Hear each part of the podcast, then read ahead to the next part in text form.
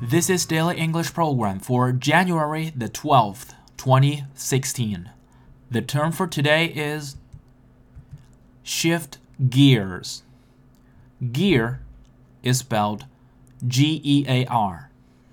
Shift 意思是改变、转换，而 gears 意思是齿轮箱、变速箱。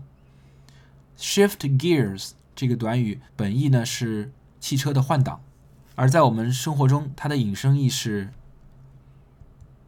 改变方式，或者是改变话题等。The topic is so boring. Let's shift gears and talk about something else. 这个话题太无聊了，让我们换个话题聊聊别的吧。This topic is so boring. Let's shift gears and talk about something else.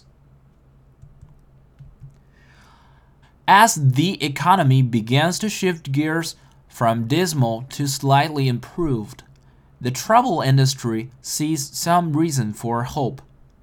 随着经济从低迷转向稍有改善，旅游行业看到了一丝希望。As the economy begins to shift gears from dismal to slightly improved, the travel industry sees some reason for hope.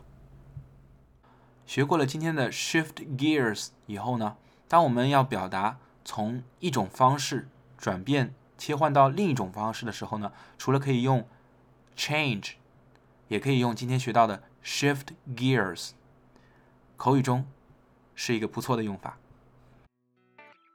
For more video series of my show, please check out my website at tubeguy.com or follow us on WeChat.